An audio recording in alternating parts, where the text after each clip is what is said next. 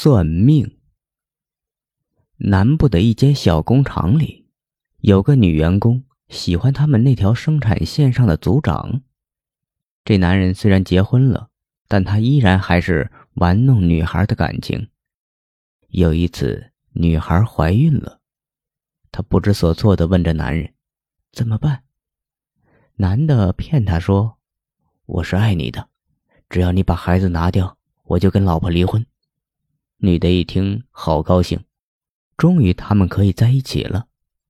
晚上，她把孩子拿掉后，隔天上班，她很高兴的跟男的说她拿掉了。没想到，男的居然就再也不理她了。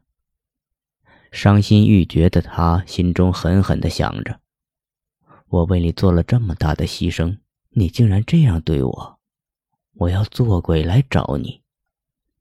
晚上，他就穿着红衣红鞋，并且染红头发，跳楼自杀。隔天他没来上班，男的想着他没来，倒也轻松。晚上，他和老婆儿子一起去夜市逛街，突然有个算命仙儿叫住了他：“先生，你印堂发黑，恐有死厄呀。”他想说江湖术士之言，岂可相信？不理就走了。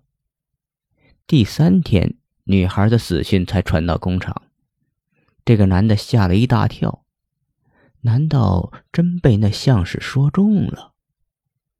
晚上，他立刻去找算命仙儿：“大师，你可以救我吗？”“好，但你要把事情的来龙去脉说出来。”后来相士说：“这真是冤孽，他死的时候头不着地，一定脑子破裂，而且又身着红衣，怨念极深。他会在七七四十九天后回来找你。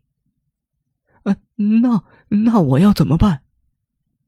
我已算好是哪一天，死人不能弯身。”因为他是自杀身亡，所以只能留在人间，直到那一天。你只要躲在床底下，他会闻到你的阳气，但一定看不到你。等到天亮鸡鸣，即可躲过这一劫。但你要先把老婆孩子遣回娘家。你把你家的方位告诉我，好让我为你护法。到了那一天夜里，躲在床底下的他拿出算命先生给的护身符，突然听到“砰”的一声，门被撞开了，有东西跳进来。他突然感到全身发软，手脚冰冷，并且想着完事后要去吃猪脚面包去去霉运。他记住相士的话，绝不可往外看。并且念着相师教他的护身诀。屋内碰撞的声音很大，听得出来女鬼可能找不到他而发狂。那些嘈杂的声音在他听来，根本就像是在说着“还我命来”。